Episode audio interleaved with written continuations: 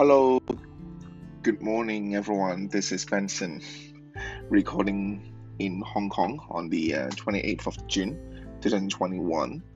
Uh, it's just past midnight, so hopes everyone has a good weekend. An apology of not recording an English episode for quite some time.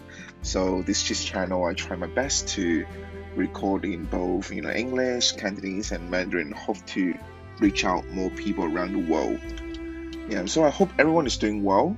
You know, uh, I understand that I have some listeners around the world, not only from Hong Kong, I have some listeners from, from UK, etc.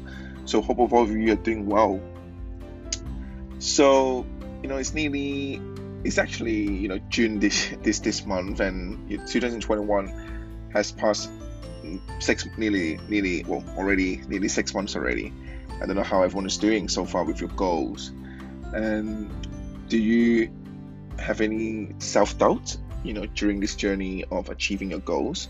So tonight I would like to talk about more on the topic around self acceptance.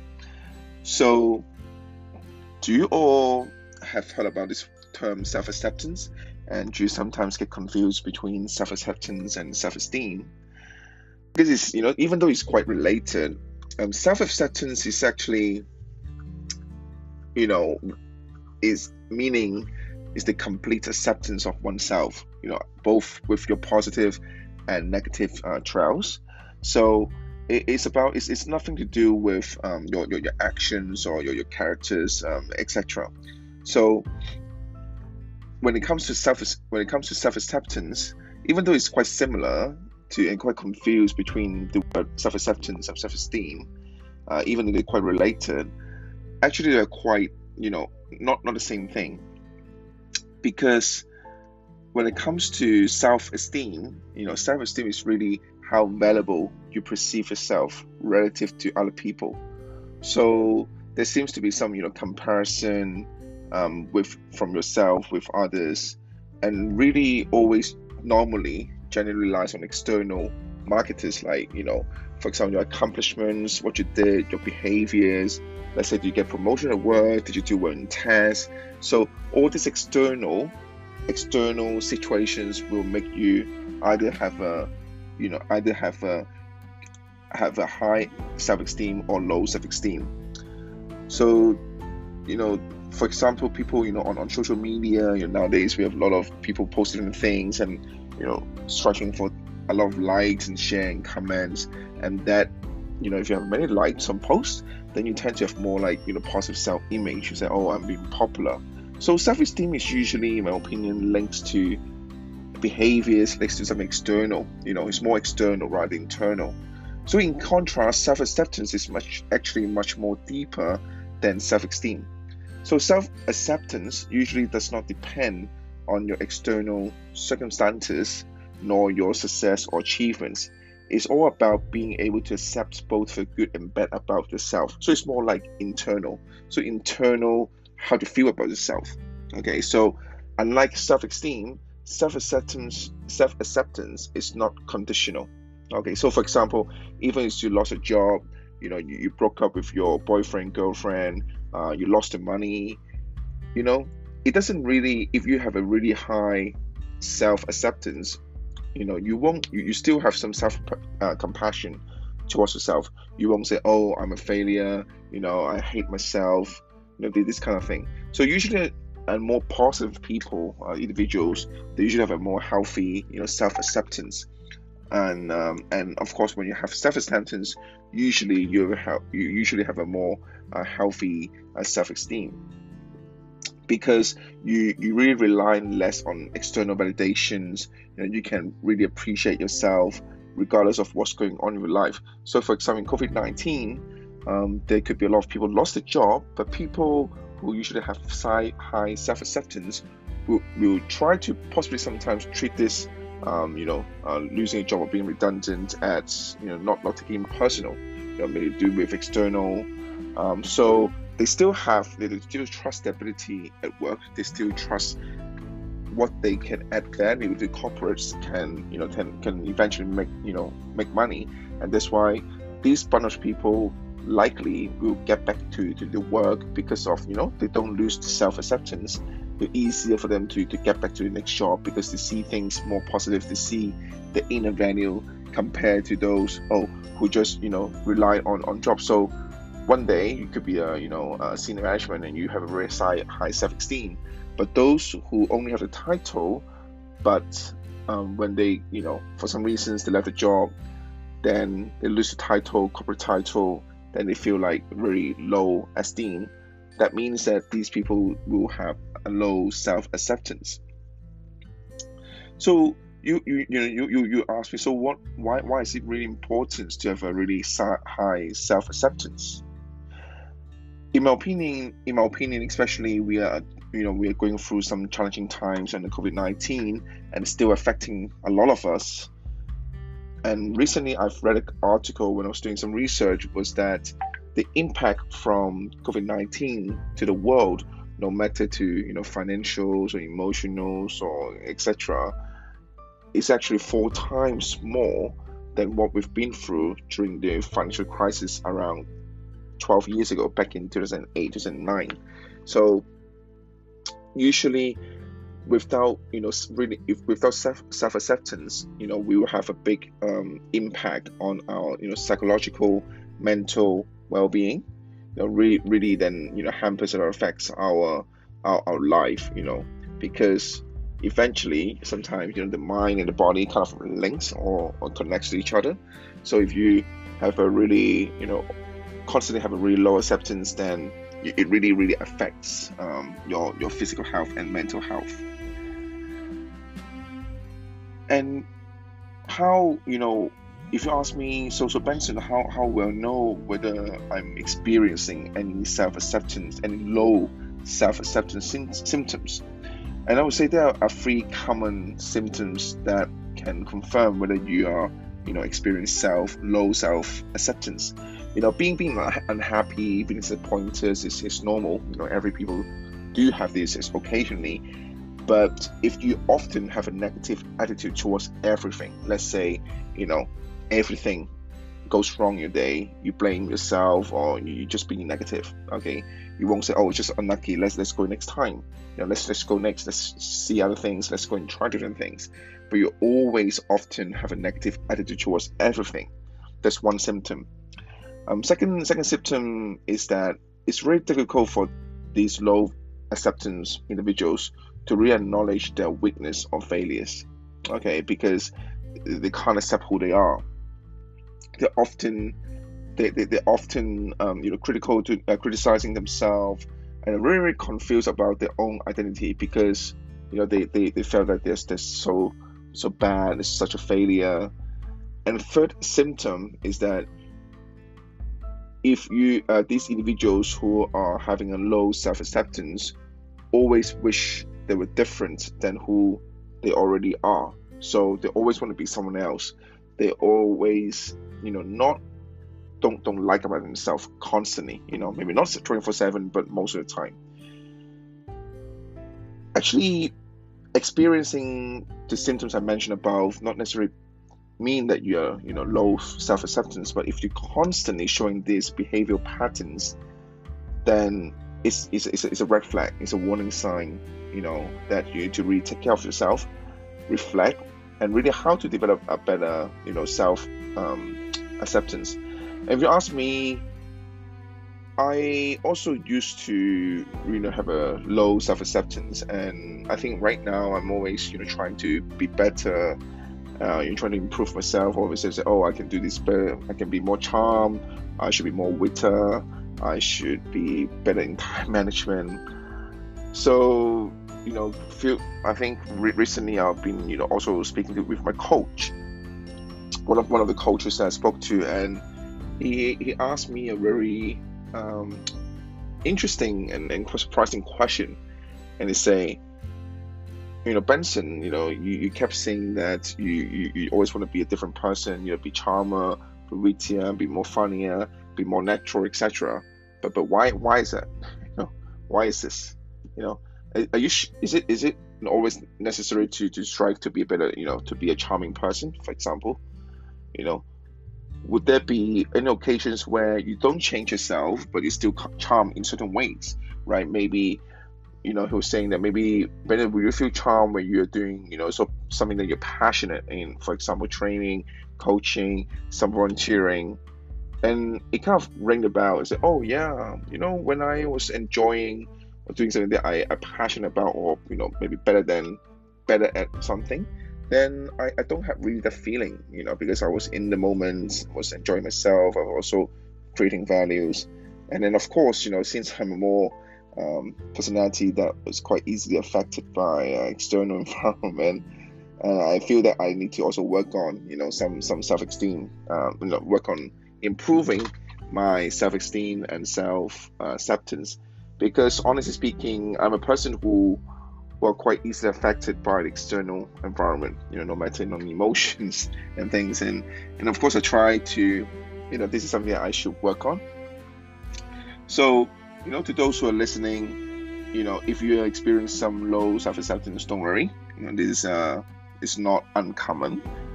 But what I'm trying to share in this podcast is that you need to be aware.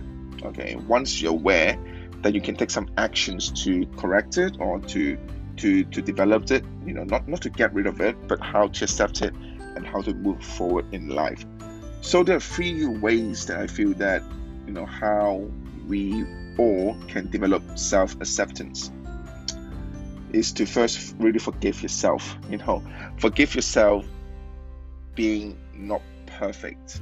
Know forgive yourself that you have flaws in your life. You know you are not good at everything. You need to show some you know com- compassion to to oneself. And i always like quote say you know we only control what we can control right now and the past is gone. You know we can't change the history. And somehow the past forms our current self. Our past forms somehow our destiny you know needed us to experience what we went through in the past in order to shape the person, the personality that we have or we are right now at this current uh, at this present self. So good to reflect on the past, but what we can always is to really forgive our past, really forgive ourselves, and try to control what we can control right now, or how we can, you know, be be be you know improving to be a better person. You know, the person that you you like, uh, the person that you look up to. So forgive yourself. Okay, after all you did the best you could at the time. So don't look back and don't, you know, feel sorry about what you have not been doing well and, you know, what the wrong choice you made. Gone is gone. Okay. And everyone usually did our best at one time at a time. Okay. So if you have less, you know, uh, forgive yourself, then you, you ease off the pressure, then somehow you might experience something better or have a better self acceptance going forward. The second point I would like to share tonight is about practicing mindfulness. Because much of our negative thoughts and self talk happens in our subconscious mind, which means that sometimes, or most often times, we are not even aware when we are rejecting ourselves, when we are you know telling ourselves off, when we are blaming ourselves, because it's in subconscious. You know, by practicing mindfulness, we let some space, you know, we, we let some some some inner peace in order to really distinguish what is objective and what's subjective. All right. Take some time during mindfulness to really listen to your thoughts and feeling. You know, what which part of the area in your life that you always get anxious and, and not confident? Which part of yourself you're ashamed of which parts do you try to avoid thinking about or sharing with others? So of course these are all difficult questions, but answering them in your you know peaceful mind during mindfulness can help you to accept who you are and to really you know really accept yourself and to move on. Yeah. So when practicing mindfulness, there are different ways, and I'm sure that you can find different tools, different um, even musics or tools online which I won't go deeper in this tonight's podcast, but practice mindfulness.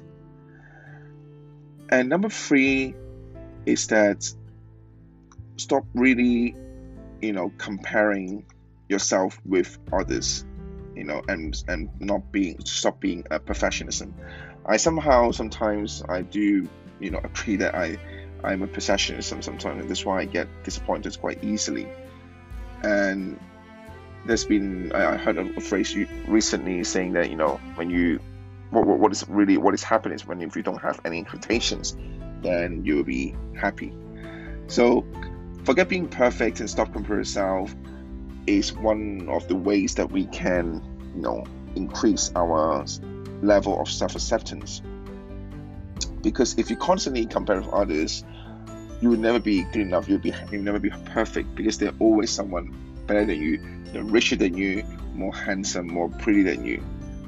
But you see, by being perfect or you know, when compare yourself with others, that's not real you. So if imagine if, if Benson, you know, is, is someone who's, who's perfect, then it's, it's not really Benson, you know. The Benson, you know, the the people who know me, maybe Benson, of course, I have some um, weaknesses, but I also have some strengths, right? And this shape a person, a unique person that who you are, right? Imagine if everyone in this entire world are all perfectionists, are all really are, are perfect, all right?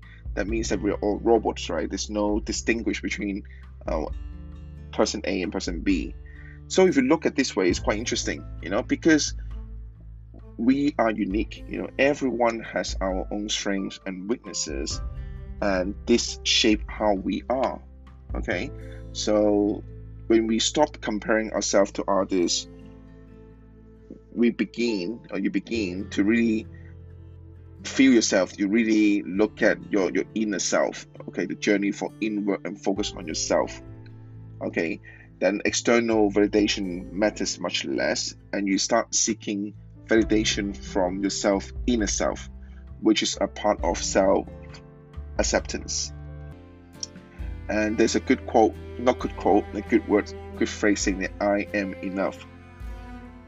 And I think this is also a good reminder to myself, right? When you're stuck sometimes, don't always say, you know, because I used to be a person who, and sometimes it's still now, always Google about oh how to be a better person, how to, and that's why WikiHow is also is always my good friend. You know, how to be smarter, how to be a better trainer, how to be a better coach, how to be a better person, how to be uh, more presentable. I, I realized that I researched a lot on, on, on, on Google internet over the years. And of course, there's nothing wrong with that, but over overdo it, you know, is, is harming your self acceptance. And I truly experienced that.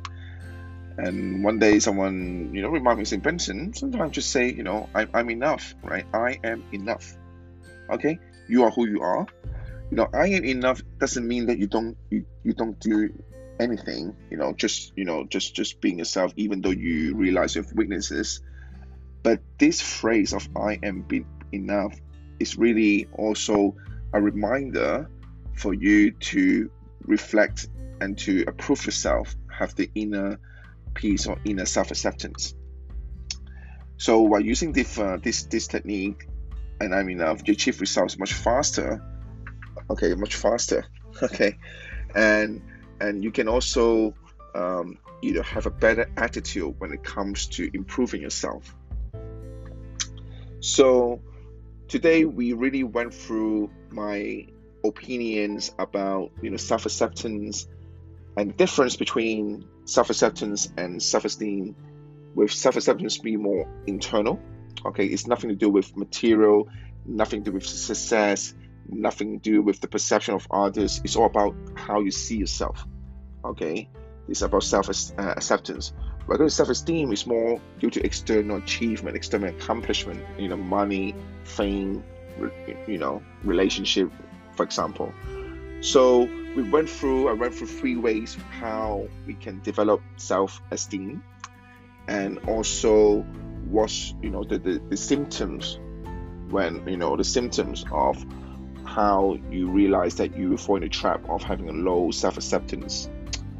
So all in all i would like to say hope this episode tonight can inspire you all somehow. And remember the call for actions is reflect yourself from time to time to especially during tough times like this or challenging times. Don't let yourself dwell in the past. Don't let yourself fall into the trap of comparing yourself with others and and and stay in that low self-acceptance for a long period of time. Because if you do that you will then you know it's like a spiral and it will go into more like a you know some mental uh, so you know try to also if you, to those who have, who have listened to this episode try to also you know share this with people around you. Uh, show some support if you see your friends and family members who are experiencing low self-acceptance do give them encouragement you know. Remember maybe tell them this is something temporary you know it's your your, your self-worth it's nothing to do with what you have right now you know. So let's say i could be right now you know to those who know me right i'm also i'm also struggling you know. Covid also a big impact on me you know financially also struggling you know financially you know career relationship but i'm also developing myself as a higher self-acceptance individual meaning that i trust i have the ability i trust that things are temporary i trust that i have the ability to turn things around in a different path you know, find a way. There always lights at the end of the tunnel. You know, if you trust yourself, your own inner abilities, the experience that I have in the past can all come together to become a better or more powerful energy to, you know, to survive through this storm, you know, during this new normal. Okay, I hope this also applies to all of you and to those who are currently suffering of loss of self-acceptance do remind yourself, do listen um, to what I've shared earlier and pull yourself up and share and also support people around you. Okay, so this is it. This is it for tonight. To those who like my podcast, please uh, subscribe and leave me a comment and also share with the friends around you. Hopefully, I will I will once again record my chant to those my English listeners. I will hopefully can record another English podcast, um, you know, English episode again very shortly. So hopefully, you know, I will have every month, you know, ideally if I have time to have three episode, one in English, one in Mandarin, and one in Cantonese to suit different needs of the audience around the world. All right, so hope everyone have a good weekend and let's have a great start of another week tomorrow. Good night. Bye bye.